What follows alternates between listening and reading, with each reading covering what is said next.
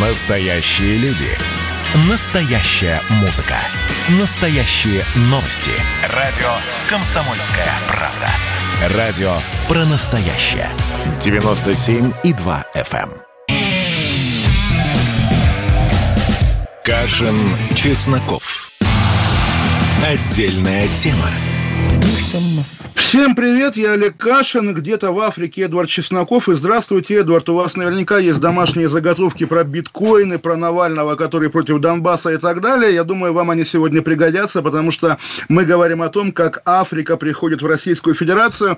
Сегодня главный редактор издания «Медиазона», зона.медиа Сергей Смирнов получил 25 суток ареста за, вы знаете, за что? За ретвит картинки, где был нарисован похожий на Смирнова, тоже лысый мужчина, солист группы «Таракан» и «Спирин», и это судья счел призывом к несанкционированному акциям. В общем, дикий позор. Смирнова хватали в присутствии ребенка. Его ребенок ровесник моего, 5 лет.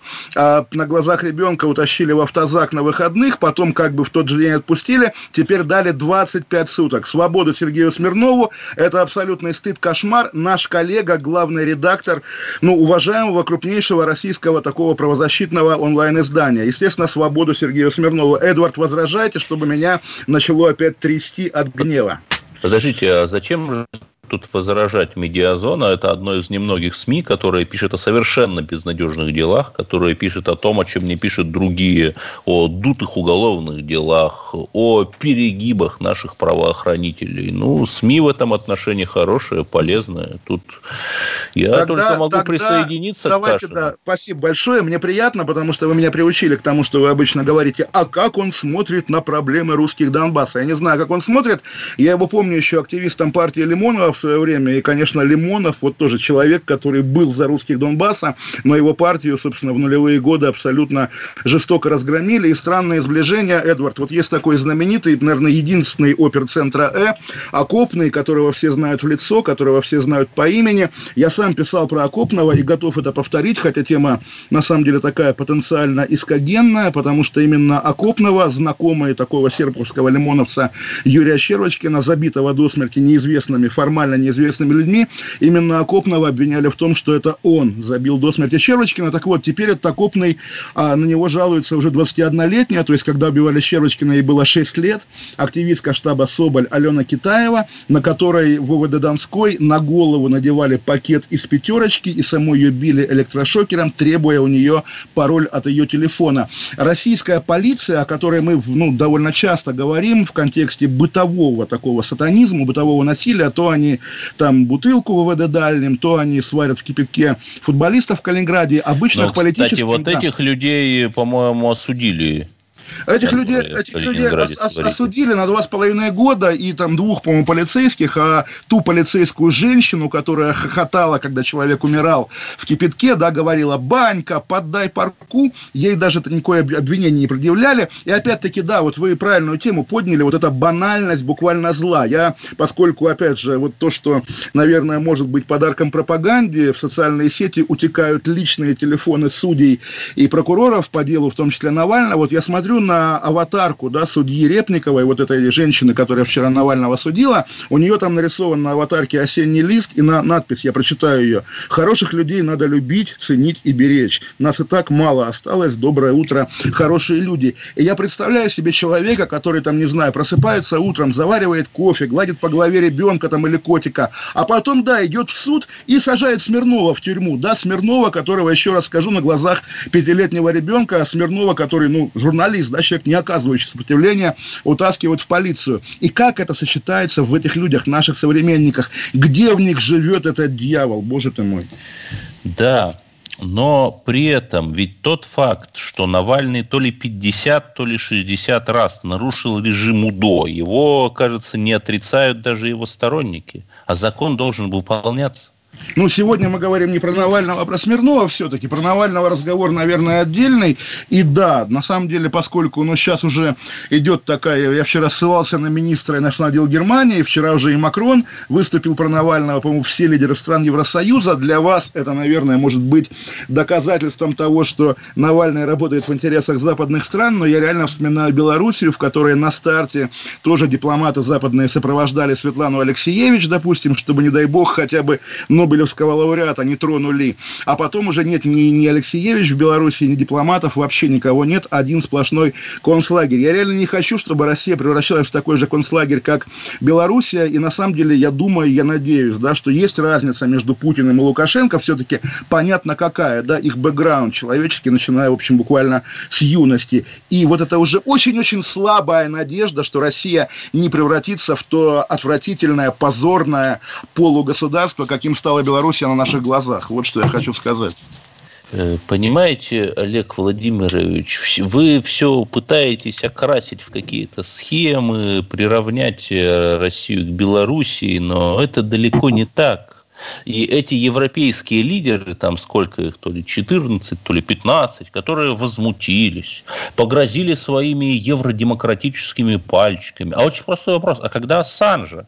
Вот когда Ассанжа судили, но я думаю все-таки, что Ассанж как журналист талантливее Навального и для свободы слова и демократии а он вот больше я, сделал. Я, не Почему знаю, на самом они деле, за Ассанжа не вот, Эдвард, вот э, кто талантливее, интересный вопрос, интересная дискуссия, не думаю, потому что для, там, не знаю, западного мейнстрима Ассанж все равно так и остался маргиналом, да, мы наблюдаем как бы вот то место, которое он занимает в массовом сознании. потому что да, он но... не занимался антироссийской деятельностью, естественно, он маргинал. Если бы да. он рассказывал, э, если бы в его Викиликсах публиковались телеграммы Кремля какие-нибудь секретное, как э, Жириновский климатическое оружие испытывает над Северной Америкой, то да, это Нет, было бы просто, просто номер один. Понимаете, вот есть какой-то набор, опять-таки, вот этих пропагандистских паттернов, да, включая вот аутизм, да, пресловутый, то есть, когда говорят, а вот посмотрите на Западе. Да, хорошо, давайте договоримся, и здесь я абсолютно не кривлю душой, то, как ведут себя западные государства с Ассанжем, в частности, это совершенно безумный позор, совершенно безумное дерьмо, да, и скажите мне, пожалуйста, Эдвард, зачем Российская Федерация повторяет за этими омерзительными западными людьми их дерьмо? Зачем она хочет себя вести так же, как они? Какой ей от этого прок? Если мы осуждаем поведение их по отношению к Ассанжу, почему Российская Федерация пытается вести себя даже хуже, чем ведут себя европейцы и американцы? На самом деле, если уж выбрала такая, такой себе путь Россия, говорит, что Запад ведет себя неправильно, а я веду правильно, так и веди себя не так, как ведет Запад, веди себя прилично. Еще раз скажу, Сергей Сергею Смирнову, главреду «Медиазоны», дали 25 суток за репост картинки с Димой Спириным из группы «Тараканы», без призыва выходить на митинг, да, без чего-то. Юмористическая картинка, поскольку однажды, когда был 19 год, есть еще один лысый мужик, да, Оксимирон, рэпер, э, которого тоже, между прочим, сейчас задерживали на протестах, вместе со Славой КПСС, который когда-то был его оппонентом на батле, но товарищ майор уравнивает всех, товарищ майор Дубинка не различает, да, кто Оксимирон, кто Слава КПСС. Так вот, тогда одно пропагандистское издание спутало Смирнова с Оксимироном, дав его фотографию на митинге с подписью к вопросу о лицах протеста. Это убожество называется Оксимирон. Шутка нишевая, шутка тусовочная, но в итоге Смирнов в Твиттере пошутил эту шутку, и за эту шутку ему дали 25 суток. Понятно, что это акт устрашения всем журналистам. Вы знаете, наверняка и корреспонденты комсомолки вчера в Москве с этим столкнулись, когда вот в Дмитровском переулке, да, людей, поднимающих руки, избивали дубинками абсолютно в белорусском формате. Такого не было ни в 19 2012 году, не в 2012 такого, да, и когда журналисты фотографировали, их заставляли удалять фотографии из телефонов, либо говорили, ты журналист, да, ты в жилете, ты с спецкартой, но иди домой, а то тебе будет плохо. Такого, опять-таки, не было никогда. Сегодня ГУВД Москвы, понятно, мы закавычиваем это, поскольку это может быть федеральное МВД или федеральные власти, буквально отдельной строкой объявили такую, ну, буквально холодную, а иногда и горячую войну именно медийщикам, именно прессе. Это тоже, конечно, мрак, и символом этого мрака стал арест Сергея Смирнова. Я думаю, сегодня повод забыть абсолютно о любых идеологических противоречиях. Понятно, что второго дела Голунова не будет, потому что за два года, прошедших с ареста Голунова, и сообщество тоже деградировало. Да, слишком много уже прецедентов, заставляющих реально бояться. Бояться увольнения, бояться каких-то еще эпизодов. Тем не менее, да, все-таки акт солидарности необходим любой. Я призываю вас, Эдвард, также, но вы уже сказали, что также осуждаете арест Смирнова, ну, по крайней мере, передайте своим друзьям, уж не знаю где, хотя бы в Риафан, что тоже пусть они рукой помашут Смирнову. Смирнов хороший мужик, объективно. Но при этом, понимаете, в чем проблема? Я глубоко убежден, что есть карикатурная, никому не опасная, это пятая колонна, которая переписывает методичку Газдепа еще до того, как она будет там опубликована. А есть настоящая, шестая колонна. Это те люди, которые рядятся под патриотов. Они есть э, среди политиков, среди силовиков.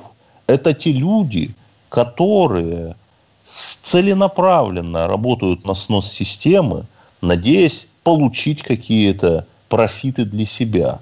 И очень возможно, что приказ использовать дубинки, приказ разгонять и паковать журналистов отдавала как раз вот эта шестая колонна. И она она главная опасность, понимаете? Мы сейчас уйдем на пару минут, вернемся в эфир, потом и звонки будут 8 800 200 ровно 9702. Ну и мы продолжим нашу беседу. Олег Кашин, Эдвард Чесноков. Отдельная тема, оставайтесь с нами. Кашин, Чесноков. Отдельная тема.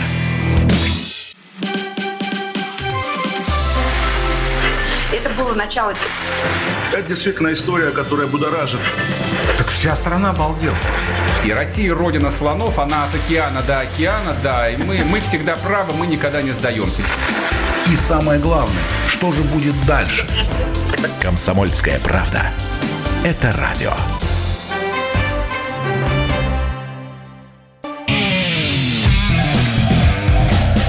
Кашин, Чесноков.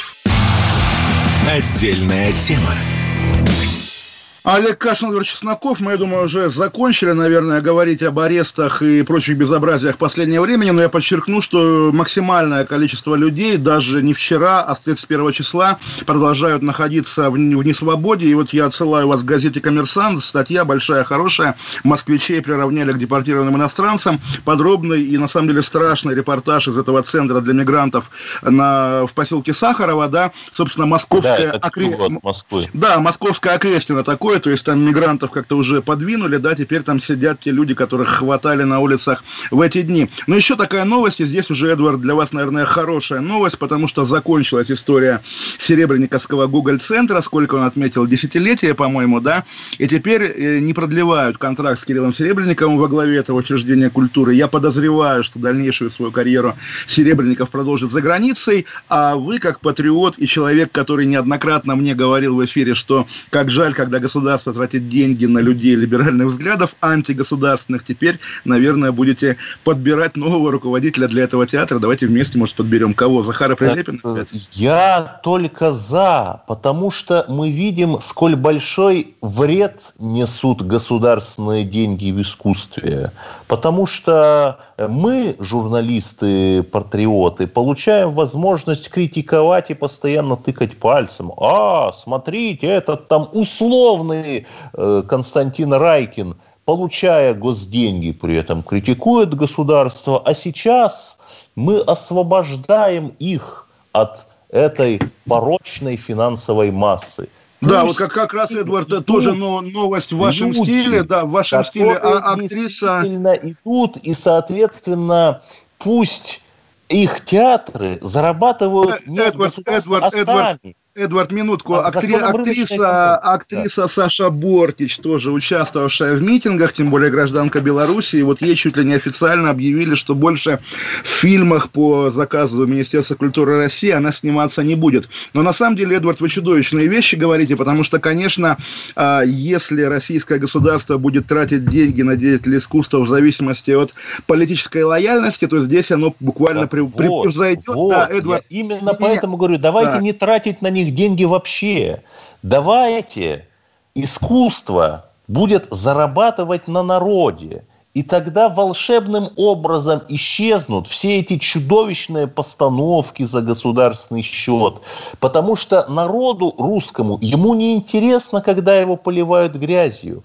Ему интересно ходить на те произведения, где о России говорят хорошо. Ну, Эдвард, я не знаю, о ком вы говорите, и есть ли этот глубинный народ, вот даже по звонкам в наш эфир, по-моему, можно заметить, как изменилось настроение тех людей, понятно, это статистически малая социальная группа, люди, которые звонят в эфир, но они немножко не так, как вы рассуждают, по, по крайней мере, так кажется. И разговор о народе, который якобы чего-то хочет, ну, не знаю, наверняка вы в Москве живете, есть там, если не вы ходите, то куча знакомых, как, как люди покупают билеты в Гоголь-центр, за сколько сколько месяцев, да, за какие деньги, насколько трудно купить билет в Google Центр. В Амхат имени Горького, извините, пресловутый, да, который символизирует патриотический театр, такой, какой, Я, какой наверное, вы ну, хотите, да, билеты купить проще. Там небольшая да. вместимость зала. Мне кажется, да. это искусственно созданный дефицит. Искусственно созданный дефицит, но если в небольшую вместимость а зала вот аншлаги... Наоборот, колоссальный зал. Да, может быть, стоило бы Серебренникову отдать какой-нибудь колоссальный зал, потому что режиссеров, которые снимают, э, снимают, ставят спектакли, на которые идет народ, в Москве по рукам, э, по пальцам одной руки, причем моей, да, на которой четыре пальца, можно пересчитать. Ну, наверное, надо беречь таких людей, а этого Серебренникова бедного мариновали под домашним арестом на пике его творческой активности, да, когда параллельно в Большом театре также с успехом и аншлагами, уж Большой театр, он Большой театр, да, шел его балет Нуреев, вполне такой, как бы нашумевший и э, хвалимый критиками балет. А вы говорите, нет, народ это не нравится, народу нужно там, не знаю, про что, про Зою Космонемьянскую, да, или там про, про это самое. Говорю, в советские даже годы лояльность не была обязательным условием. Если сейчас придет Тарковский, да, если бы он был жив, к Ольге Любимовой, говорит, у меня такое кино, да, вот там мужик вспоминает детство, там свечка горит в зеркале, а ему скажут, да, клево, но давай-ка лучше, знаешь, про, про 28 панфиловцев, да, потому что какой мужик, какая свечка, да даже Рязанову бы сейчас денег не дали на иронию судьбы, потому что, а чего это вы родину критикуете, да, а ну-ка давайте лучше про деды воевали. Вот буквально нынешняя государственная политика в области культуры по факту оказывается более удушающей, чем советская, по крайней мере, в брежневские годы. Но это Нет, кошмар. Еще раз, никто не мешает делать какую-то рыночную историю. Никто не мешает ставить спектакли на частных площадках, чтобы туда приходили люди, платили свои деньги за прекрасное право послушать. Никто не мешает найти какого-нибудь православного олигарха, который бы твои э, правильные державно-патриотические спектакли субсидировал. Нынешняя практика когда выдаются гранты государственные, она развращает. В США, Нет, я вам спрашиваю, да, давайте... в США Министерства культуры США нету, а культура большая, весь мир подчинившая себе есть. Ну, вы знаете, сейчас культура американская переживает тоже не лучший период, мы это понимаем, но все же, давайте, да, пофантазируем. Окей, нам не хватает частных меценатов, крупных людей с деньгами, которые готовы да давать деньги. Не-не, Эдвард, да, давайте перечислим, перечислим, да, крупнейшие, би, крупнейших бизнес-игроков России. Кого, кого мы назовем? «Газпром», «Роснефть», «Ростех». Есть хотя бы одна частная компания такого масштаба. Я знаю, она есть, «Лукойл», ну, собственно, ее и держат как образец молодец, смотрите, у нас еще не все национализировали, есть куда расти. С банками то же самое. Где у нас большие частные банки, кроме Альфа-банка? У нас все деньги государственные. Владимир Путин 20 лет строил свою вертикаль, в том числе и в экономике. И теперь, когда вы говорите, что должны быть, оказывается, какие-то частники, где эти частники? Что вы сделали с компанией ЮКОС, Эдвард? Куда вы дели, куда вы дели независимых частников? Почему сегодня независимый ну, частник да, не конечно, может... Когда компания ЮКОС э, скупала членов партии КПРФ, это было, конечно, сильно лучше, чем сейчас, да. Ну, я, я думаю, да, на самом деле, потому что тогда было хотя бы понятно, кто их скупает, а на кого работает, там, не знаю, депутат Адам Делимханов, я не понимаю, мне страшно об этом думать. И все-таки, да, посмотрим даже, вот вы знаете прекрасно, на что живут сегодня российские медиа, на контракты на освещение деятельности даже уже не госкомпании, а госструктур, там типа 5 заметок о Минсельхозе в месяц мы должны дать. Есть, тогда... мы куда-то слишком далеко ушли от Нет, искусства. Мы, и мы, мы, мы рассказываем про деньги и гуманитарную сферу. Какие могут быть деньги здесь, кроме государственных? Никаких денег нет. И лицемерно, конечно, говорит, что какой глупый Серебренников не нашел частного мецената. Где его найти? Его либо в тюрьме замучили, да, либо из страны выгнали. Нет частного мецената как фигуры, как личности, как сущности. Просто как класс уничтожен крупный частный бизнес. Нет, еще раз Фильм «28 панфиловцев», кстати, хороший фильм, или, по крайней мере, не худший. Не Он худший, в буквальном конечно. смысле на народные деньги да, снимался. Да, Там да. было что-то от Минкульта, но, в общем, немного. И люди сняли хороший и качественный продукт. Фильм режиссера Андрея Шальопы. И я не вижу проблемы. Ну, понятно, что по сравнению с Серебренниковым режиссер Андрей Шальопа эта фигура, наверное, ничтожная. Это я так иронизирую. Но А я думаю, раз, это так моя основная мысль. Государственные деньги развращают нашу сферу культуры. Они создают возможность почву для схематоза, когда ИП, принадлежащее худруку такого-то театра, само у себя выигрывает, потому что иначе он просто не сможет получить деньги и доходы. Разумеется, от, э, Эдвард, но это, во-первых, повод пересмотреть, пересмотреть вот да? такую контрактную политику да, государственных организаций. А во-вторых, еще раз вам скажу, когда вы говорите государственные деньги, слово государственное здесь лишнее, да, потому что других денег в России нет просто. Это вот разговор федеральные войска. Мы так не говорим уже нет. в 90-е говорили, потому что войска могут быть только одни. Если они федеральные, Нет, то значит да. Раз, есть то самое, народные. Денег. Был, простите меня, фильм «Холоп», который собрал там чуть не миллиард. Были фильмы о наших русских и советских победах спортивных победах, там, движение вверх, которые тоже блистательно выстрелили в прокате и которые окупились. Вот. Народ это пришел удивительное дело. Народ рублем. пришел, проголосовал. Также он приходит, там, не знаю, на очередной мультик от компании Pixar, если, опять же, Министерство культуры его, этот мультик не переносит на полгода вперед, чтобы на новогодние праздники никто не мешал пресловутому тому же самому движению вверх. Вы приводите в примеры успешные случаи большого, красивого, коммерческого массового кино. Если вы считаете, что возможно такая утопия, что снимаются только блокбастеры, то это уже действительно действительно не брежневизм, а сталинизм. Давайте снимать поменьше, но шедевров. Такого тоже не бывает. Бывает кино, которое рассчитано блокбастеры на э, мультиплексы, наполненные детьми, да, с попкорном. Бывает фестивальное кино, бывает артхаус для ценителей, для эстетов. Бывает цветущая сложность. Любой удар по цветущей сложности в итоге и коммерческое кино сделает хуже, нет, потому нет, что, естественно... Был да. блистательный фильм «Окраина», который отстаивал нашу русскую точку зрения на Донбассе. Конечно, да, Его просто э, замолчали, в буквальном смысле замолчали. Подождите, Его как, не пустили на экран. Как можно было замолчать фильм в 97 году, когда кинопроката в России не было? И как его так замолчали, если, если мы с вами его оба помним Я и любим? Я о другом фильме говорю. Не, не Луцика Саморядова, нет? А, господи, так, тогда действительно замолчали, вы действительно правы. Донбасс, но, но, но, фильма Рената но, но и Донбасс, Донбасс Лазницы в российском прокате тоже не шел. Мы вернемся через пять минут, будем принимать звонки 8 800 200 ровно 9702. Оставайтесь с нами. Олег Кашин, Эдвард Чесноков. Кашин, Чесноков. Отдельная тема. Кто виноват и что делать, в нашей стране знает каждый. А вы попробуйте предсказать, что будет. Каждый четверг в 8 вечера по московскому времени главный редактор «Комсомольской правды» Владимир Сунгоркин делает прогнозы, как станут развиваться события. И у него это отлично получается. У нас очень сильная налоговая служба. Руководитель ее, господин Мишустин, это один из выдающихся управленцев. Ему бы возглавить правительство. Байден может победить с минимальным перевесом. И, скорее всего, они будут спорить, ходить в Верховный суд, доказывать. Карабах станет азербайджанской территорией, каковой она является по всем международному праву и, извиняюсь, по решениям, специальным решениям Организации Объединенных Наций.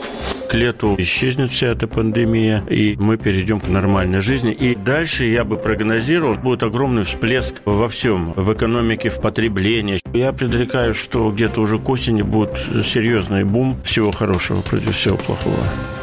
Хотите знать, что будет? Включайте радиоприемники каждый четверг в 8 вечера по Москве. Кашин, Чесноков. Отдельная тема. 8 800 200 ровно 9702. У нас уже есть Лариса Искемерова. Лариса, здравствуйте. Здравствуйте, Олег. Здравствуйте, Лариса. И э, Эдвард, да, нас двое. Э, что хотела сказать по поводу театра. Просто я, если есть возможность, хожу и в интернете активно смотрю. Э, насколько я знаю, вот эти спектакли э, почти на грани порнографии. Может быть, поэтому там были очереди. Есть народный театр, есть, есть Гришковец, есть балет, э, все что угодно. Поэтому ну, руководителей театров мы найдем. Где, где, где, Лариса, где? Вот вы сказали Гришковец, да, это ваш земляк и мой земляк из Кемерово, из Калининграда. Но он появился 25 лет назад. Новые имена почему-то не возникают, да, то есть как бы людей, не знаю, готовых говорить о политике много, людей, готовых заниматься искусством мало. И слово порнография тоже такое интересное. Есть же в Уголовном кодексе определение порнографии, в общем, оно понятное и четкое. И этого, конечно, на сцене Google центра нет. Это миф, который вам кто-то кто передал. Ну, если э, видеозаписи есть со спектакля. Это так, и что-то там показывают, ну, извините... Второе, есть понятие да. этика. То, то, что вы говорили, вот недавно, я говорю, меня в эфир не пустили. Э, то, то, как вы позволяете себя вести, это вообще ужасно. Э, кстати, разряжу обстановку. Я был на одном из спектаклей Гоголь-центра, он назывался «Русская красавица», и там действительно звучал мат, да, ну, наверное, это был такой художественный прием. Слушайте, Эдвард, э, то, только, только что поэта, который пишет матерные стихи, Семена Слепакова, как-то всем Кремлем, да, всем, все Родиной защищали. Поэтому, как бы мат-мат, Шнуров у нас опять-таки есть, люб, Нет, любимый ну, вопросы-то, понимаете, да. у меня-то вопросы к Гоголь-центру не в связи с матом, а в связи с экономическими схемами, о которых я много писал, как э, Кирилл Серебренников через э, созданное им юрлица выигрывает тендеры сам у себя. Ну, не надо так делать, просто не надо. Ну, Эдвард, вообще ничего на самом деле не надо делать. И вот Лариса, спасибо вам, Лариса, права, да, что, а если я там себе что-то в эфире позволяю, там, не знаю, Эдварда критиковать, то зачем я вообще в этом эфире сижу? Можно же далеко зайти, понимаете? Ну, друзья, в этом же и прелесть жизни, да, жизни общества человеческого, жизни народа, если угодно, что народ разный. Вот в городе Воронеже, да, я видел памятник Андрею Платонову, великому русскому писателю, с надписью из его произведения без меня народ не полный. В 30-е годы, когда он это писал, эта идея казалась неочевидной. Да, при жизни Платонова не издавали, гнобили и так далее, и так далее. Годы спустя мы его признали, выбили эту надпись на памятнике и вроде бы уже проехали, да, вот такой подход, когда либо ты, так сказать, состоишь в тоталитарном ядре общества, либо ты отщепенец, негодяй и место тебе в лагере. И почему мы столько лет ходим по кругу, не понимаю. Ну, между прочим, давайте скажем еще про братский народ, который также, как Российская Федерация себя иногда ведет. И сегодня на Украине 2001 год, разгон НТВ, три медведчуковских канала, да, если помните, Эдвард, их название, 112 да, Ньюс Ван и кто еще? Ой, не так разбираюсь в украинской ну, в общем, медиасфере. Три э, оппозиционных украинских телеканала сегодня отключили от вещания. Более того, наши коллеги из «Новой газеты», сегодня там прекрасная статья, что в условиях, когда Россия снова обостряет Донбасс, совершенно логично, значит, страховаться от удара в спину. То ну, есть, практически конечно... вот пятая борьба с пятой колонной. Ну да, и опять-таки давай... Газета «Правда». Давайте подмигнем, подмигнем глазом, по крайней мере, одним э, Сергею Чемезову, Ростеху, который, собственно, крышует новую новую газету. Нет, ну, это непроверенная информация, знаете. А, Давайте Эдвард, сегодня, не будем заниматься сегодня в российском медиабизнесе проверенной информации, в общем, в принципе нет, но, в общем, подмигнуть нам никто не мешает. 8 800 200 ровно 902. Пост, пост правдиво подмигнуть. Алексей Старополь. Алексей, быть добру, здравствуйте. Алексей, Алексей. Нет, я, я сейчас вопрос буду задавать. Ой, а, это уже Шапи, Шапи, здравствуйте, Шапи, рад вас снова слышать. Здравствуйте. Салам, салам, салам, да, салам. Салам, салам, помните да меня? Я вот Конечно. какой вопрос хотел задать? Вот, когда вот в Турции в посольстве Саудовской Аравии зарезали человека, ни Европа, никто Х- такой шум не поднимал. А, а тут а, Навального посадили за дело, можно сказать.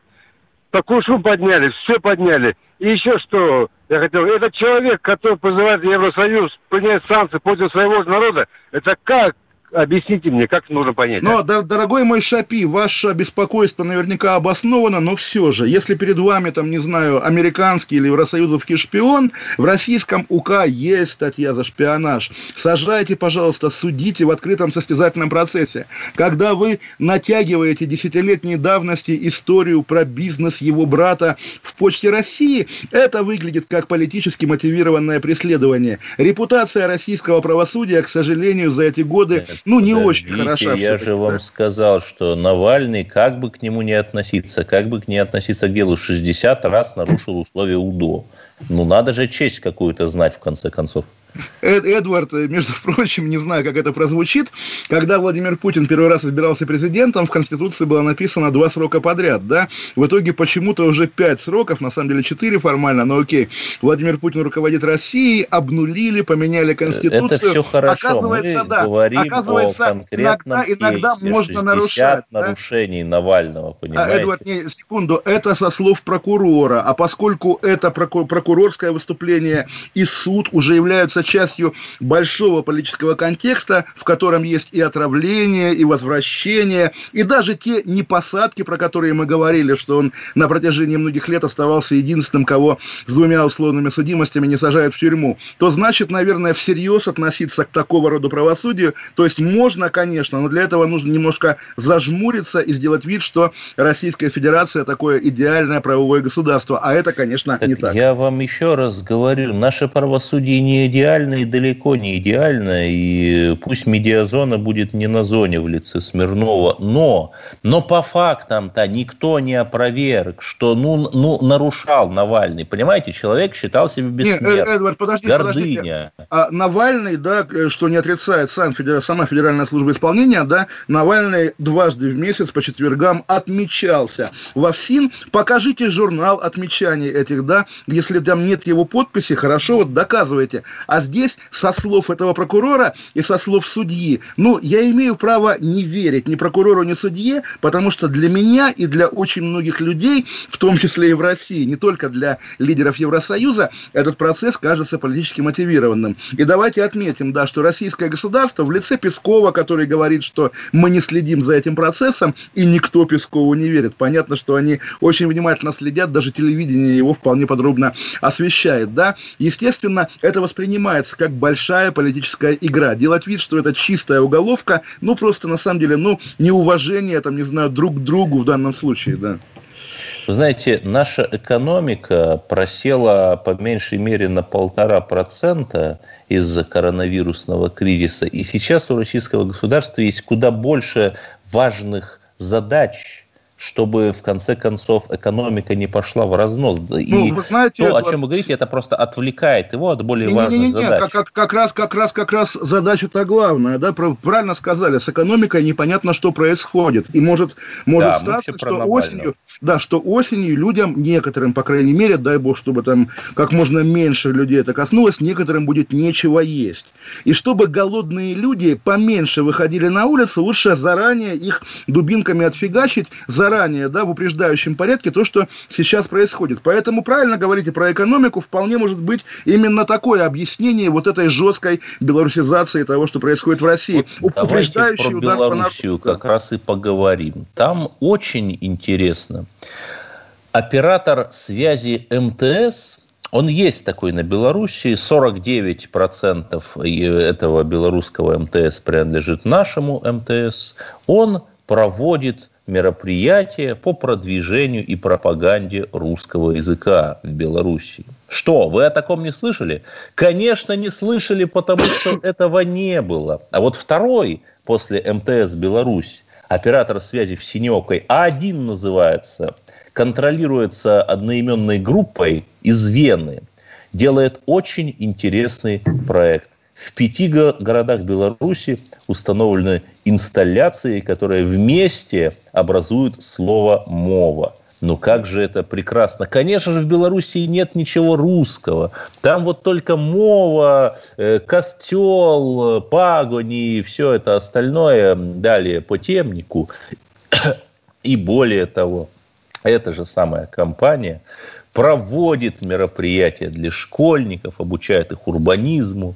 На эти мероприятия э, там продвигается вполне понятный нарратив – что если ты крутой, молодой, прогрессивно современный, то ты говоришь на мове. Но очень тонкая работа, я аплодирую, ведь нигде же не ухватить за руку, нигде не сказать, вот она, дерусификация, а ну, она проходит. Но все же, Эдвард, давайте поаплодируем не Лукашенко, да, все-таки, а тем людям в руководстве Российской Федерации, которые, руководствуясь, в общем, мифом о пророссийскости Лукашенко, поставили на него, когда прошлой осенью он оказался на грани революции. И теперь, да, Российская Федерация пожинает плоды своей политики на белорусском направлении. Вот вся эта, прости господи, Бабичевщина, вот она к такому итогу и привела. Подождите, Бабич-то как раз был одним из немногих людей, который вот что-то робко там сказал, где же русский язык, и что-то робко спросил, а куда уходят наши миллиарды.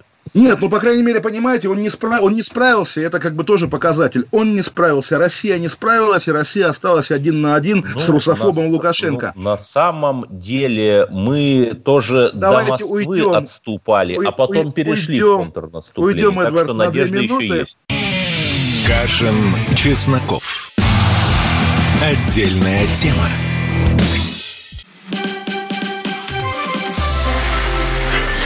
Это было начало. Это действительно история, которая будоражит. Так вся страна обалдела. И Россия родина слонов, она от океана до океана, да. И мы, мы всегда правы, мы никогда не сдаемся. И самое главное, что же будет дальше? Комсомольская правда. Это радио.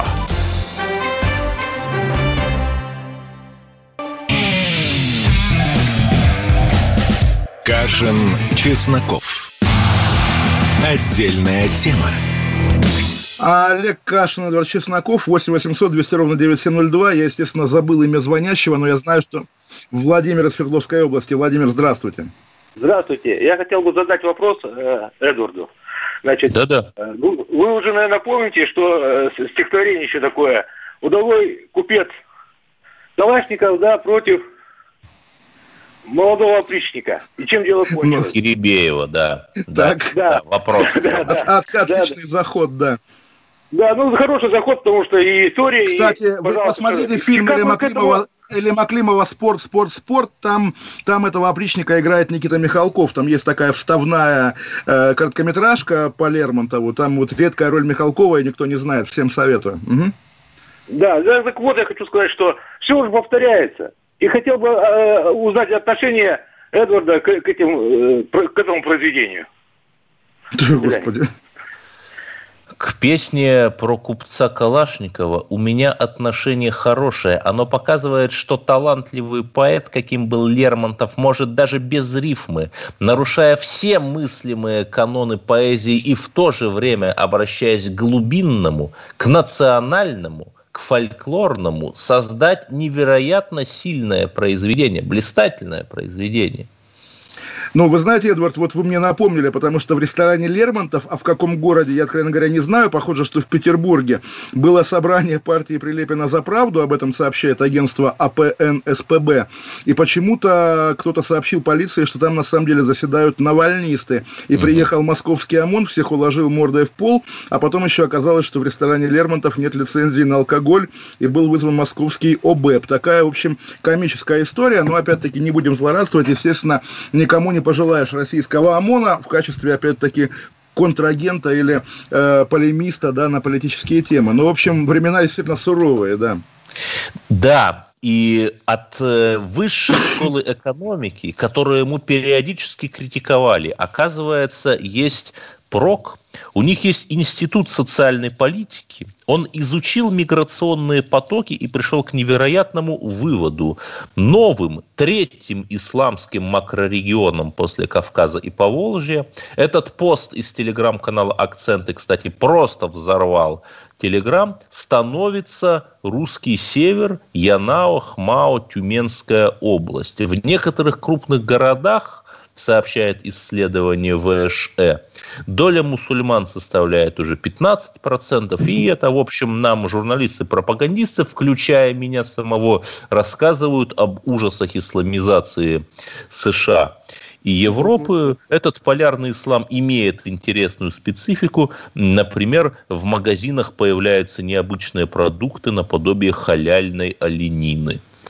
Ну, бывает, да, бывает, но опять-таки, что называется, мы с вами оба не поехали на нефтяные прииски в на Ямал, да, и поэтому какие-то люди с Кавказа, где безработица огромная и так далее, едут туда. Все логично, все нормально. Но вы сказали про высшую школу экономики, давайте помашем рукой Анне Великок из, из Фонда борьбы с коррупцией. Ее, оказывается, уволили из высшей школы экономики, она там преподавала э, компьютерные дела, между прочим, совершенно не, не гуманитарную сферу. Вот нельзя совмещать политическую деятельность, оказывается, сравнивается с работой в высшей школе экономики. Привет, опять же, Касамари, проректору, которая выдвигалась, выдвигалась в Мосгордуму. И еще интересный момент. У нас с вами, Эдвард, нашелся слушатель, причем вам, я думаю, это имя ничего не скажет, а я прямо хочу ей передать привет. Вот скажите на вскидку, Татьяна Анциферова, знаете ее? Это что-то из ельцинских времен? Что-то Нет, упаси знакомое. боже, это из брежневских времен. А, на закрытии, на, закрытии Олимпи... на закрытии Олимпиады в Москве пела с, со Львом Лещенко, на трибунах становится да, тише. что? И вот, да ругает она нас с вами, говорит, что мы путинская пропаганда. И удивительное дело, действительно, та женщина, под которую советские люди плакали 40 лет назад, слышит наши голоса. Привет вам, Татьяна, мы вас любим, несмотря ни на что. Если у нас еще звонки 8 800 200 ровно 9702, Андрей из Московской области. Андрей, здравствуйте. Здравствуйте, Андрей. уважаемые ведущие. Здравствуйте, уважаемые ведущие. Здравствуйте. У меня вопрос к Кашину. Олег Владимирович, да. а скажите, как вы относитесь к генералу Власову?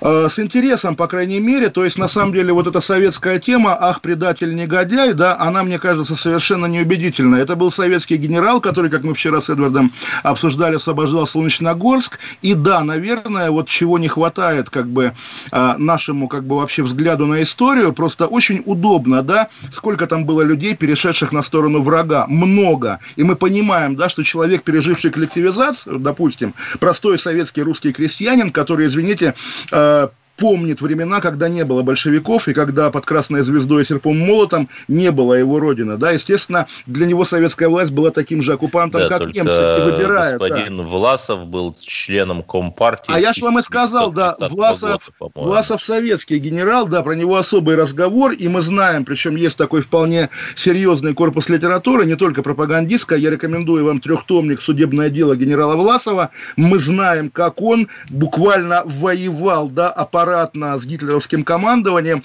требуя, дайте нам оружие, чтобы мы шли воевать с большевиками. Но Гитлер не любил русских, Гитлер да, был... чтобы русские воевали с русскими. Ну, ну отлично. Эдвард да. э, в течение 25 лет, которые были до, Совет... до, до Отечественной войны, да, постоянно советское государство занималось подождите, вы, террором подождите, по вы уставные документы, там, Пражскую декларацию, да, разумеется, разумеется, читали? Раз... Это чистейший термояд, это э, тот же самый социализм, та же самая многонационалия, только там без Сталина.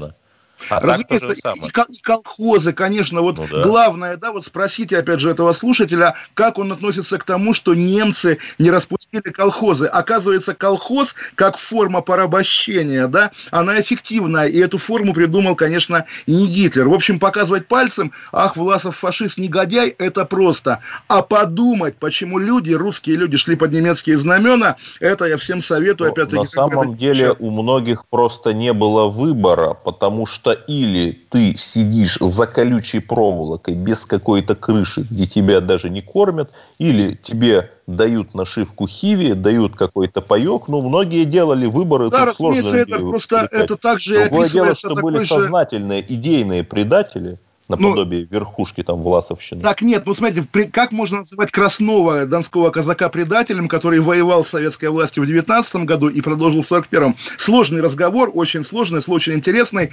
Уходим за до завтра. уничтожение России воевал. Ну не ну, надо слушайте, за ее Россия, Россию большевики уничтожили, да, и, и погубили. Всем Немцы пока, всем до завтра. Ну, все, всем пока, всем до завтра. Олег Кашин, Чесноков. Чесноков. Отдельная тема.